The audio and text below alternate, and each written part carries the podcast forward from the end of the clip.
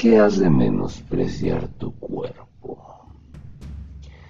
Es en primer lugar el templo maravilloso de un Dios escondido. Es asimismo una obra de arte del ignoto escultor. Estúdialo desde todos los puntos de vista.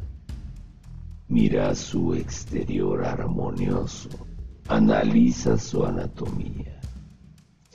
Entra hondo hasta el torturador misterio de sus células.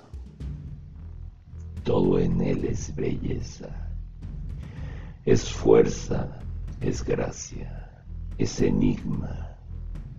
Dios mismo ha modelado su forma con los pacientes útiles de evolución en el inmenso taller del mundo.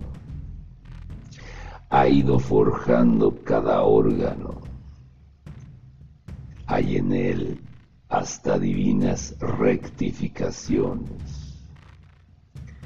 Los órganos hoy atrofiados que sirvieron en lejanas épocas. ¿Por qué has de menospreciar tu cuerpo? ¿No te da él las ventanas de los cinco sentidos para asomarte al universo? Es sagrado tu cuerpo, sus deseos son sagrados también. Cuando no nacen de la vida ficticia con que torturas la vida natural que se te otorgó. Dale todo con amor y sin exceso, como la madre da a su hijo cuanto pide siempre que no le haga daño a él ni haga daño a los otros.